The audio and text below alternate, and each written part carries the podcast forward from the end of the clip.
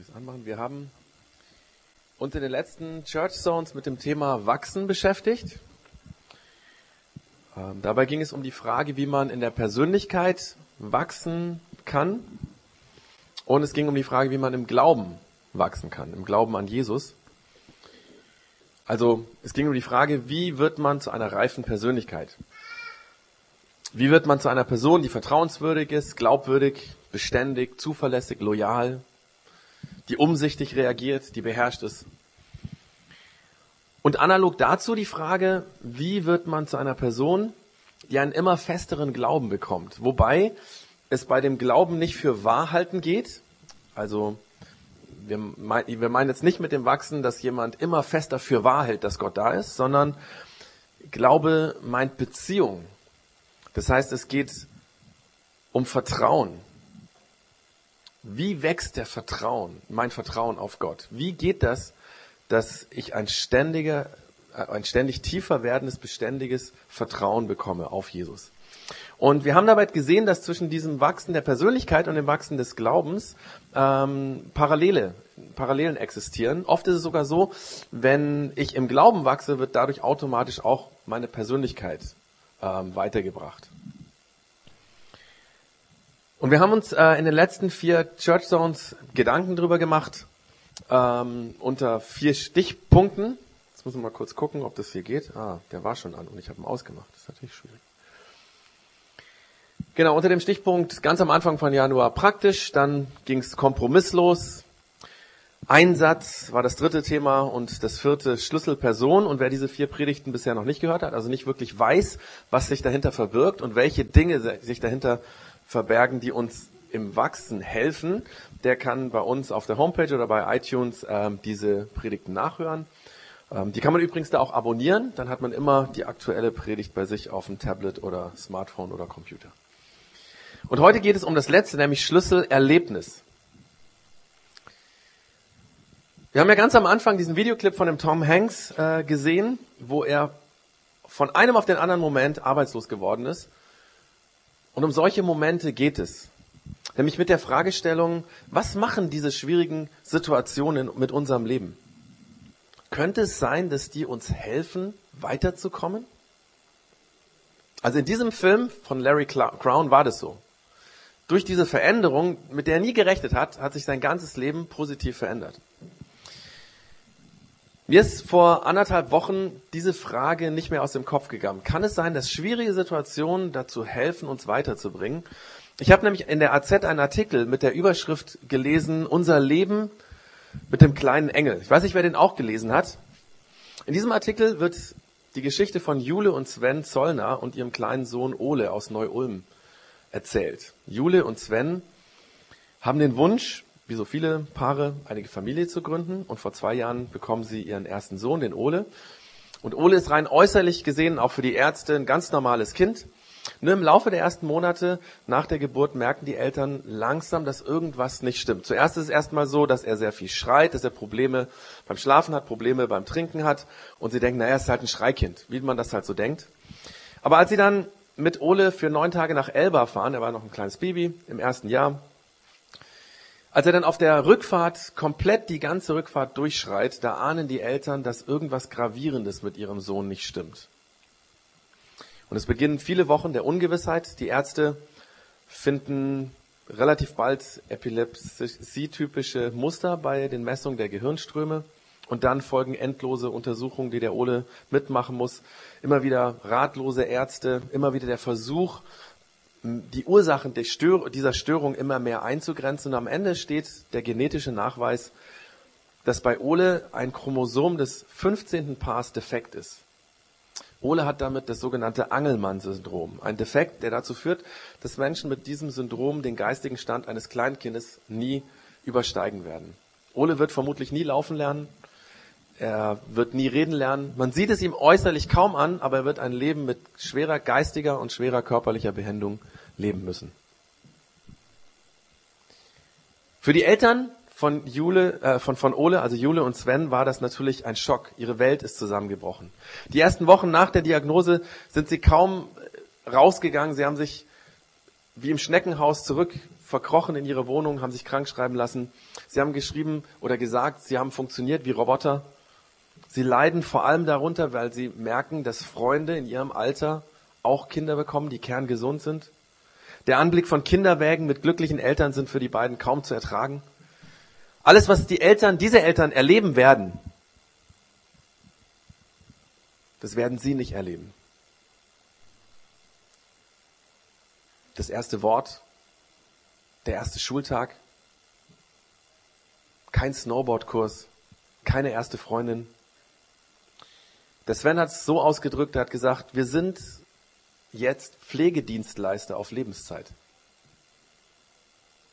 Von jetzt auf nachher. Jule und Sven fühlen sich alleingelassen. Aber irgendwann fassen sie ein Herz und nehmen an einem Regionaltreffen des Elternvereins Angelmann statt.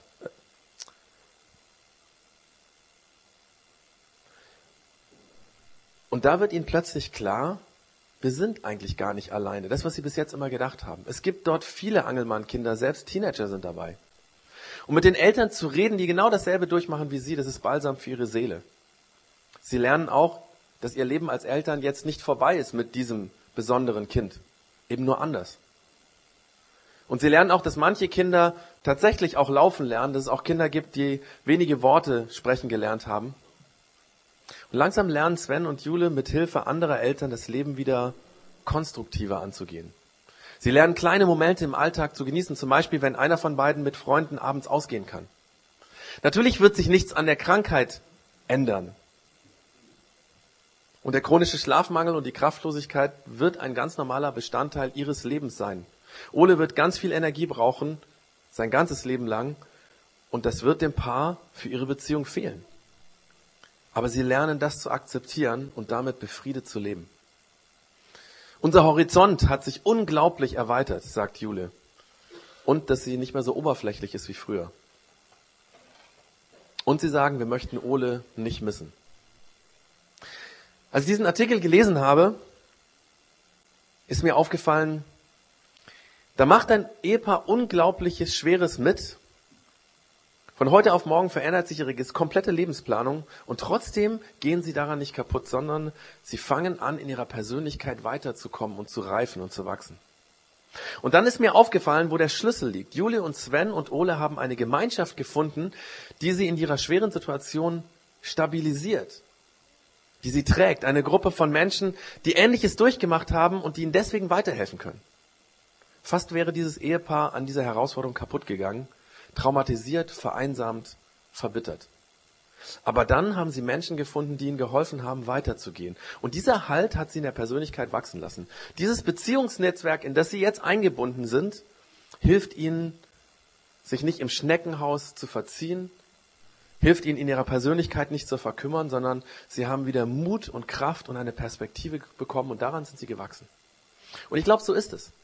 Schwere Situationen können Menschen zu einer gebrochenen äh, Persönlichkeit machen. Das kann passieren. Menschen, die dadurch zu einem Schatten ihrer selbst werden. Und sehr oft zerbrechen Menschen an ganz schwierigen Situationen. Das gibt es oft. Aber dieselbe schwierige Situation kann dazu führen, dass jemand in der Persönlichkeit wächst, dass es ein Schlüsselerlebnis wird in seinem Leben, was ihn weiterbringt. Weil er eine Gemeinschaft gefunden hat, Beziehungen gefunden hat, die tragen, die helfen, die neuen Blick geben, die Halt vermitteln, die Geborgenheit geben.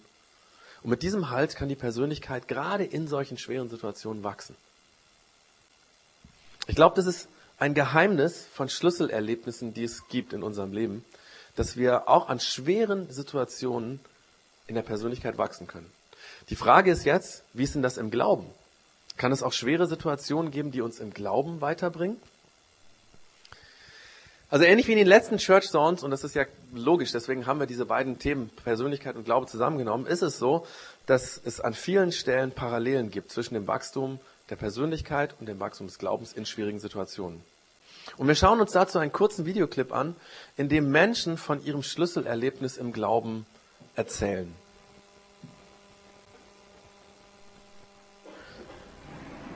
Whenever you, whenever you're ready, introduce yourself. Okay. Hi, I'm Lisa Joseph, and um, my pivotal circumstance happened when I lived in New York City in 2001. I'd recently moved there and uh, I was looking for a job.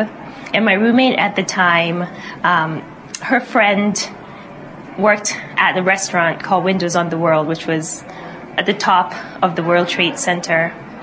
And he, you know, got me in and I had my interview. I had my second interview and everything. And, you know, I pretty much had the job and it was just, you know, a matter of me starting and they showed me where I was going to sit, where my office was going to be and everything like that. And before you know it, they called back and they said, they were going to go with somebody else. And I was so angry at God because this was my dream job. And, you know, it was, you know, a hookup. It's who you know. And so I, you know, I had first interview, second interview, and they showed me everything. I was introduced to people. And then all of a sudden, you know, no job. And I was just so angry at God. And of course, fast forward a few months later, and September 11th happened. And almost nobody made it out of Windows of the World. So I realized that I was spared, and even sometimes when I, you know, act bratty and I pray for something, it doesn't happen, and you know, the Holy Spirit just reminds me, you know, September 11th. I know what happened. I know what's going, going to happen, and even though you may not understand, you just have to trust me. My pivotal circumstance was when I was diagnosed with breast cancer. My divorce. After 23 years of marriage, my husband told me he wanted a divorce. Having a special needs child, my husband and I suffered from infertility for about five years. I lost a son, uh, Joshua, five years ago. Our son Parker was 16 and he had a car accident and died. When I was diagnosed with a brain aneurysm about a year ago.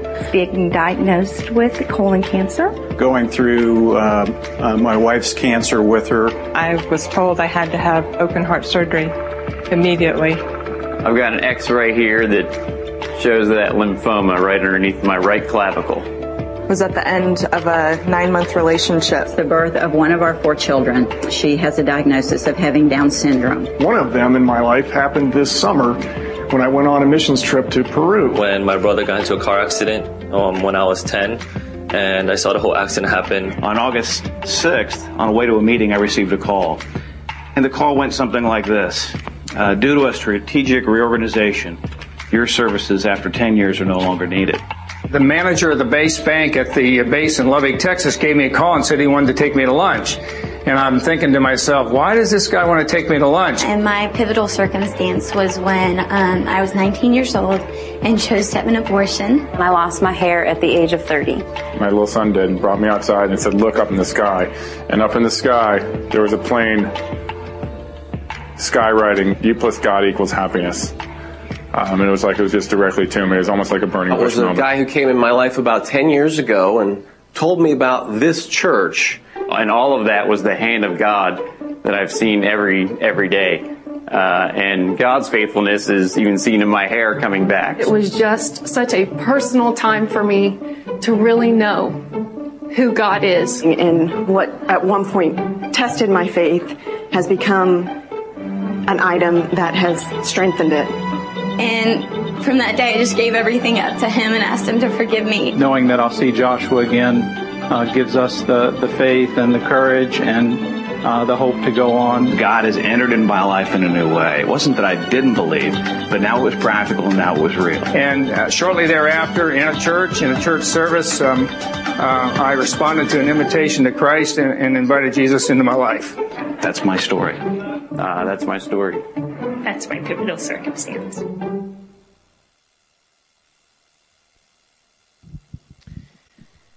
Ich habe den Clip jetzt schon ziemlich oft gesehen, muss ja auch übersetzt werden und so weiter und so fort. Aber immer wieder kommen mir die Tränen, weil, weil ich mir denke, wie krass ist das, was da Menschen durchmachen, mitmachen. Und rückblickend sagen sie, es war hart. Aber es hat mich im Glauben weitergebracht. Es hat mein Vertrauen auf Gott gestärkt. Ich habe mich dadurch entschieden, mein Leben mit Jesus zu leben. Das war ein Schlüsselerlebnis.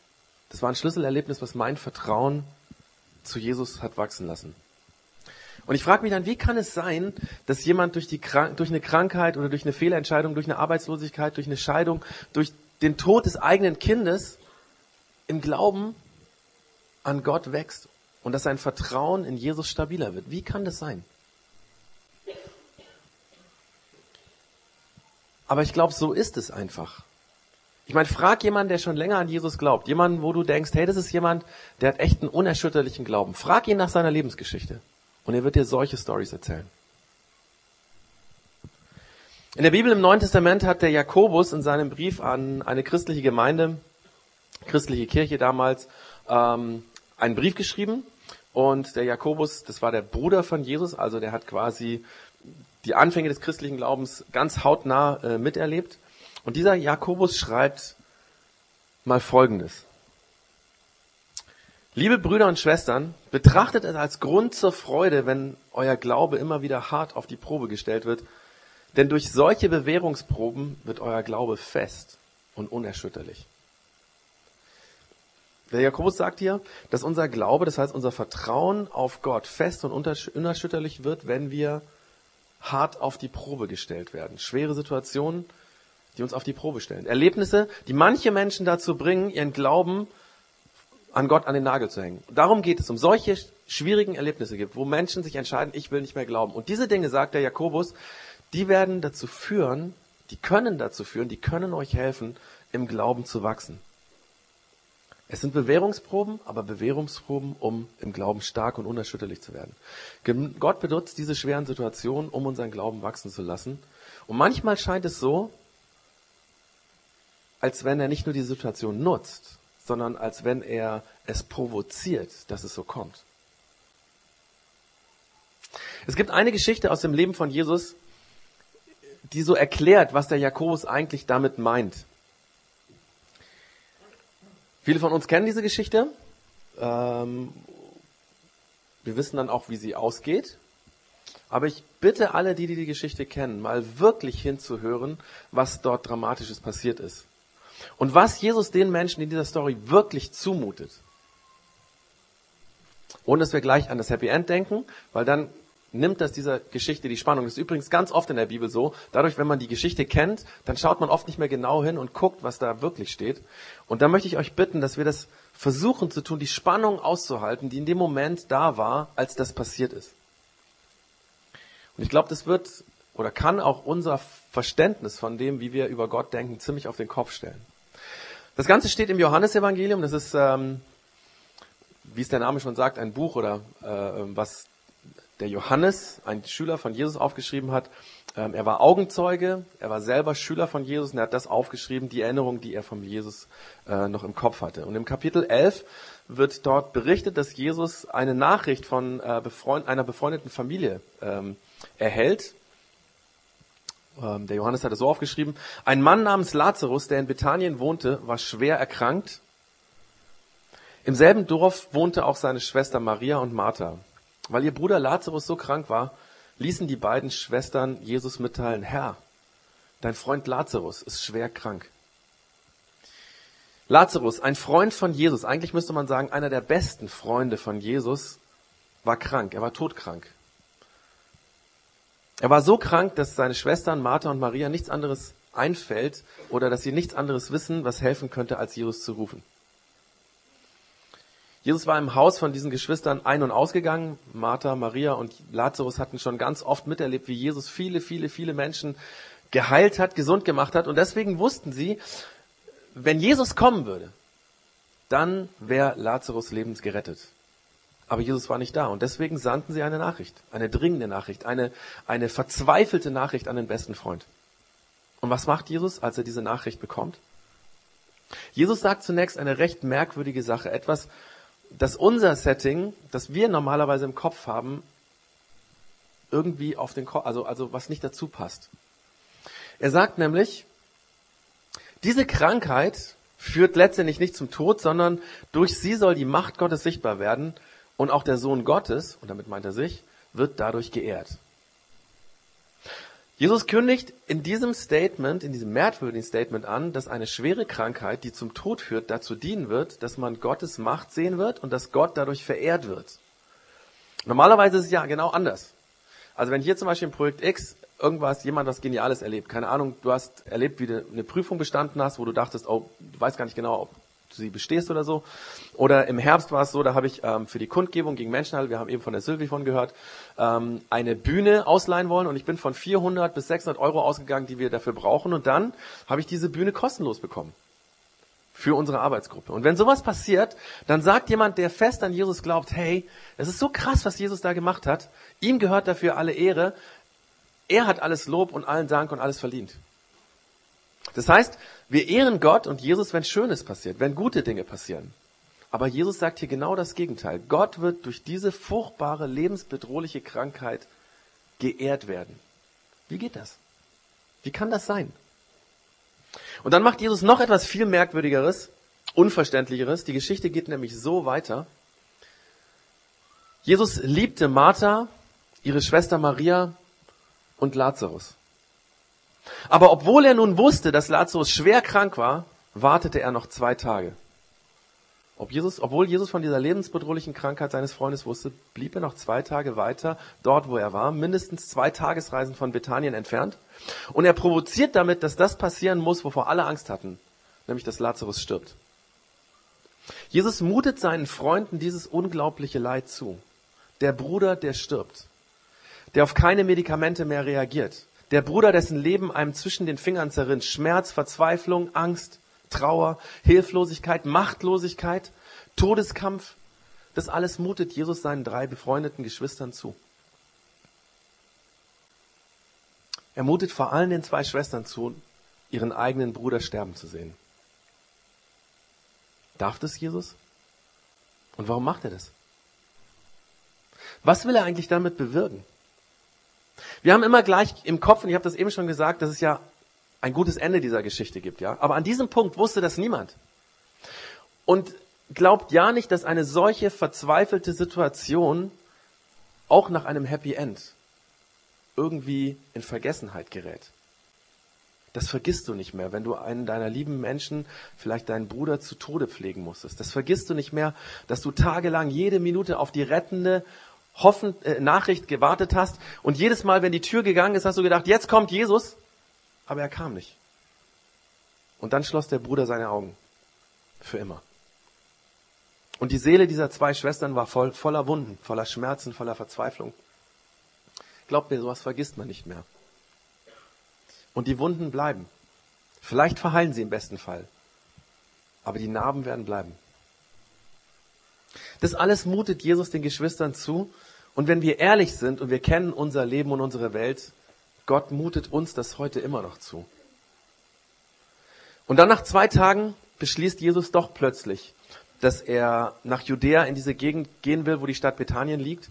Und an der Stelle gibt es eine Diskussion zwischen ihm und seinen Schülern, weil die wollen nicht nach Judäa. Die sagen, hey, da sind wir kurz her, vor kurzem hergekommen und die wollten dich da umbringen und steinigen. Also die Schüler versuchen Jesus zu überzeugen, nicht dorthin zu gehen. Ich meine, wenn er Lazarus helfen will, dann kann er das ja ganz einfach machen. Sie haben doch so sich erinnert, da war doch dieser Hauptmann mit diesem Knecht, der krank geworden ist, ja, mit seinem, mit dem Soldaten. Und da hat Jesus, obwohl dieser Diener ewig weit weg gewohnt hat, kilometerweit, hat Jesus den geheilt. Das könntest du doch jetzt auch machen. Jesus, du musst nur ein Wort sprechen und dann wird der Lazarus gesund. Sie versuchen mit allen möglichen Mitteln, Jesus davon abzuhalten, nach Bethanien zu reisen. Zum Beispiel sagt Jesus während dieser Diskussion, dass Lazarus nur schläft ein Bild, um von den Tod zu reden, und sie verstehen das falsch und sagen, hey Jesus, wenn Lazarus nur schläft, dann, dann, dann, dann musst du doch nicht den langen Weg auf dich nehmen. Hey, der wird wahrscheinlich beim Schlafen wieder gesund. Komm, bleib cool, wir bleiben hier, Jesus. Aber Jesus lässt sich nicht überzeugen, sondern er konfrontiert seine Schüler mit den Fakten und er lässt sie der Wahrheit ins Auge schauen, ins Gesicht schauen. Er sagt, Lazarus ist tot. Doch euretwegen bin ich froh, dass ich nicht da gewesen bin, denn nun könnt ihr lernen, was Glauben heißt. Wir werden jetzt gemeinsam zu ihm gehen. Und an der Stelle ist es auch wieder ganz wichtig, die Geschichte so zu hören, wie sie passiert ist. Der Glaube, den die Schüler lernen sollten, ist nicht etwa der Glaube, der am Ende vom Happy End stand, sondern der Glaube, den sie erleben sollten, gab schon viel vorher vor. Ein unerschütterlicher Glaube, ein Glaube, der durch Leid und Schmerzen stark geworden war. Johannes erzählt nämlich die Geschichte so weiter. Als sie in Bethanien ankamen, lag Lazarus schon vier Tage im Grab. Bethanien ist weniger als drei Kilometer von Jerusalem entfernt, deswegen waren viele Juden zu Maria und Martha gekommen, um die beiden zu trösten. Das zeigt übrigens, dass es eine sehr bekannte Familie war, die ganz viel mit Jesus zu tun hatte. Jesus wurde quasi mit denen immer auch zusammengebracht. Ähm, viele Juden sind eben zu ihnen gekommen und wollten sie trösten. Als Martha hörte, dass Jesus auf dem Weg zu ihnen war, lief sie ihm entgegen. Maria aber blieb zu Hause. Als Martha bei Jesus ankam, sagte sie zu ihm, Herr, Wärst du hier gewesen, würde mein Bruder noch leben. Das war so bitter. Jetzt, wo Lazarus gestorben war, vier Tage lag er im Grab, kam Jesus zu spät. Jesus hatte also den Schwestern nicht nur den Todeskampf zugemutet, sondern den bitteren, schmerzlichen Weg zum Grab. Und jetzt ist Jesus da, aber eben viel zu spät. Aber dann ist es interessant, was Martha darauf sagt. Sie sagt, aber auch jetzt weiß ich, dass du, dass dir, dass Gott dir alles geben wird, worum du ihn bittest. Auch jetzt weiß ich, dass Gott dir alles geben wird, worum du ihn bittest. Darauf schaut Jesus sie an und sagt, Martha, dein Bruder wird auferstehen. Und Martha sagt voller Hoffnung, ja, Jesus, ich weiß, am letzten Tag, am Tag der Auferstehung, da wird mein Bruder wieder lebendig.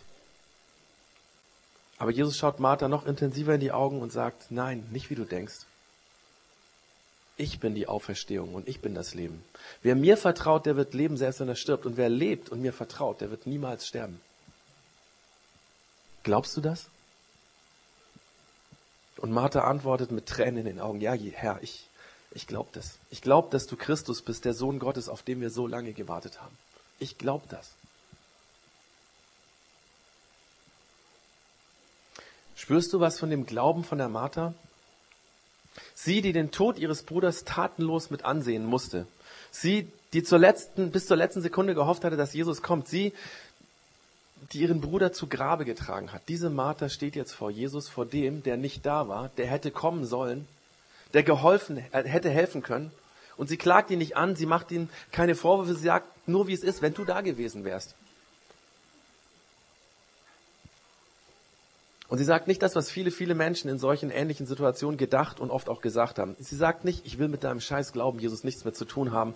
Was bist du für ein Gott, der meinen Bruder vor meinen Augen verrecken lässt? Das sagt er nicht.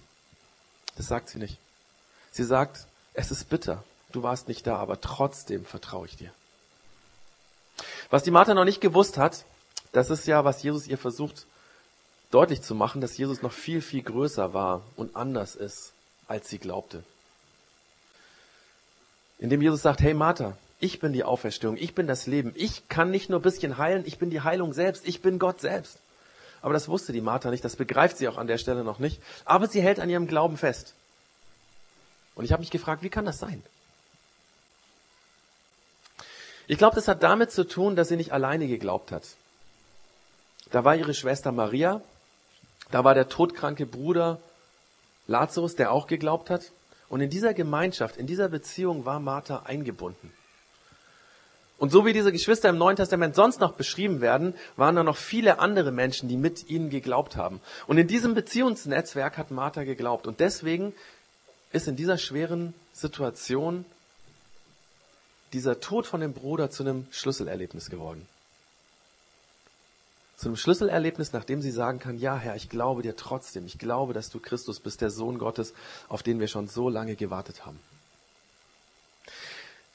Die Begebenheit geht noch weiter und ich muss an der Stelle abkürzen. Martha ruft ihre Schwester Maria und auch die kommt zu Jesus und sagt, Herr, wenn du da gewesen wärst, würde mein Bruder noch leben. Und Jesus fragt nach dem Grab und Maria mit Tränen in den Augen und auch die anderen Menschen führen Jesus zur Grabstätte. Und dabei berichtet Jesus, äh, Johannes was ganz Interessantes. Er sagt, auch Jesus fing an zu weinen. Auch ihm tat das richtig weh, zu sehen, dass seine Freunde das alles mitmachen mussten. Das lässt ihn nicht kalt. Die Menschen, die Jesus weinen sehen, sagen betroffen, hey, schaut, er muss Lazarus wirklich lieb gehabt haben. Und andere, die dabei stehen, sagen verärgert oder verächtlich oder zynisch, ein Blinden hat er Segen gemacht. Hätte er nicht verhindern können, dass Lazarus sein Freund stirbt? Es wird auch berichtet, dass Jesus auf dem Weg zum Grab zwischen Zorn und Schmerz hin und her gerissen war. Das alles hat ihn nicht kalt gelassen. Das hat ihn emotional aufgewühlt. das alles lässt Gott nicht kalt. Und dann, am Grab befiehlt Jesus, wälzt den Stein weg. Aber die Martha, die immer noch nicht versteht, was Jesus vorhat, sagt, Jesus, bitte, bitte, der ist schon vier Tage tot, der Leichnam stinkt schon, bitte, hör auf.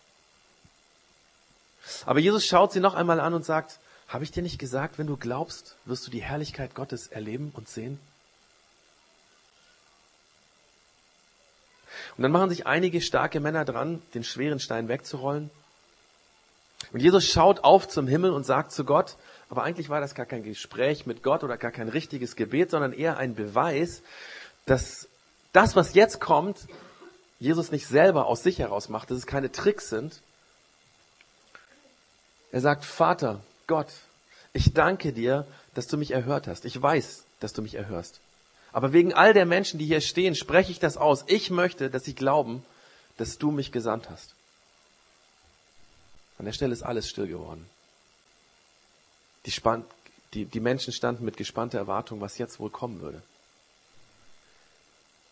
Und dann rief Jesus mit kräftiger Stimme so laut, dass es alle, alle, alle hören konnten. Lazarus, komm raus. Und tatsächlich, der Tote kam heraus, die Füße und Hände mit Grabbinden umwickelt und das Gesicht mit dem Tuch verhüllt. Das ist das Happy End dieser Geschichte. Und einige Sätze später berichtet Johannes, dass viele Menschen durch dieses Wunder, dass der tote Lazarus wieder lebendig geworden ist, angefangen haben, an Jesus zu glauben.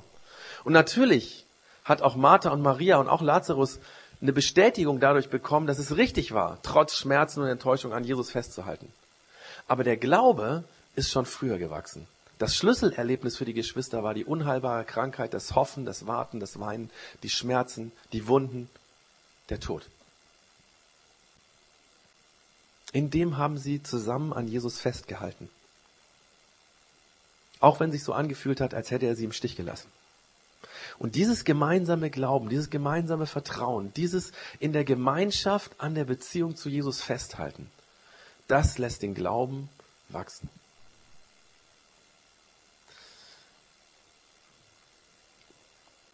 Vermutlich war der kranke, sterbende Bruder selbst der, der den Schwestern geholfen hat, dran festzuhalten. Ich weiß nicht, ob du das kennst. Da gehst du eine kranke Person besuchen, du möchtest sie trösten und ermutigen. Und dann gehst du nach Hause und du bist derjenige, der getröstet wurde und ermutigt wurde. Vermutlich wird es so ähnlich gewesen sein. Aber wie dem auch sei, was wir lernen können, ist, es sind die schweren und tragischen Momente, die Jesus brauchen will, um daraus Schlüsselerlebnisse für unseren Glauben, für unser Leben zu machen. Und manchmal scheint es so, als würde er diese Situation provozieren, so wie hier. Er mutet uns schlimme, schwere Dinge zu, damit wir im Glauben wachsen, dass wir ihm vertrauen. Und ich weiß, dass es komisch ist und es tut weh, gerade dann, wenn man solche Situationen erlebt. Und vielleicht bist du gerade in so einer Situation, vielleicht lebst, erlebst du gerade sowas. Aber so ist das Leben.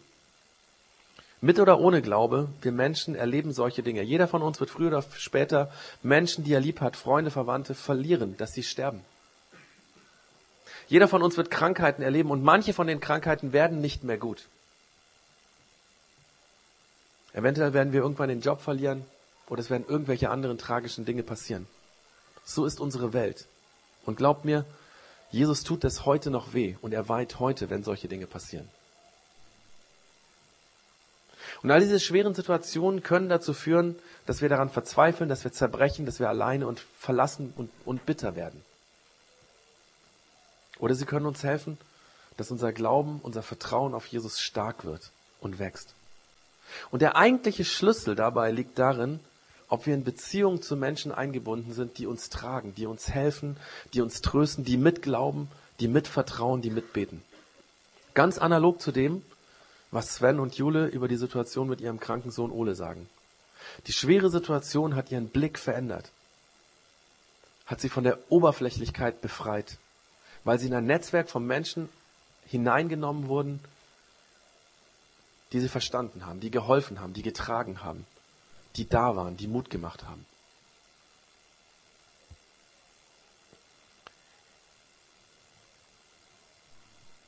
Beziehung zu Menschen die uns in schwere Zeiten tragen und ermutigen,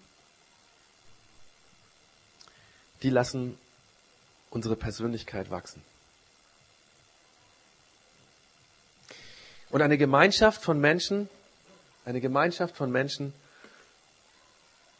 die uns in schweren Zeiten durch ihren Glauben tragen und helfen und ermutigen, die hilft uns, in unserem Vertrauen auf Gott zu wachsen.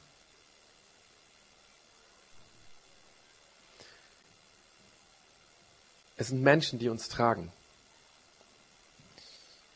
Und damit stellt dieses Thema wieder eine klare Frage an uns. Bist du eingebunden in ein Netzwerk von Menschen, die dich tragen, indem sie mit dir glauben?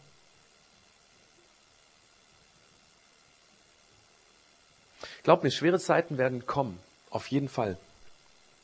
Und dann ist die, der entscheidende Punkt, ob du solche Beziehungen hast, die dich tragen.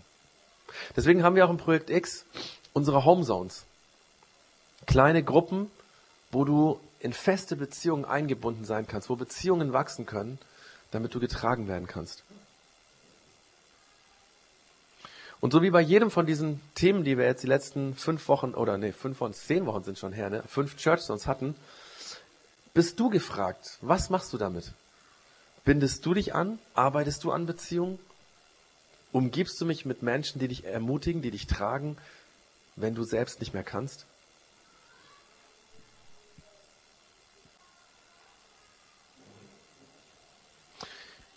Ich mache dir Mut, das mitzunehmen. Wir werden jetzt gleich noch ein Lied spielen, was das ziemlich gut auf den Punkt bringt, die nochmal, vielleicht nochmal emotional auf einer anderen Schiene uns vermittelt, worum es hier geht. Ähm, und der Jens wird schon ein bisschen anfangen, die Akkorde zu spielen und ich werde noch kurz beten, um Jesus diese Dinge, die wir auch nicht verstehen, die auch oft so wehtun, einfach zu sagen. Jesus, ich verstehe das nicht, warum du manchmal solche schwierigen Situationen wirklich provozierst, wie in dieser Geschichte. Warum musste die Martha und die Maria das mitmachen? Warum müssen wir heute Dinge mitmachen, die so wehtun? Wir haben vorhin im Videoclip viele von diesen Sachen gehört und viele von uns haben sowas auch schon erlebt.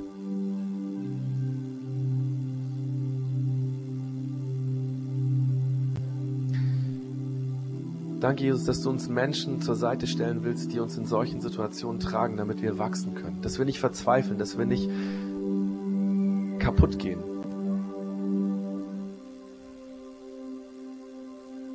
Danke, dass du der Gott der Vergangenheit bist, dass da du schon da warst, dass du damals schon da warst, dass du damals schon Menschen getragen hast, dass sie durch dich in diesen schweren Zeiten, so wie Martha und Maria und Lazarus gewachsen sind. Und danke, dass du heute da bist.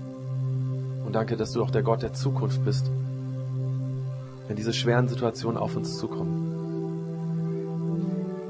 Hilf uns, dass wir an dir festhalten und dass wir erleben, wie der Glaube stärker wird, das Vertrauen stärker wird, die Beziehung stärker wird zu dir. Amen.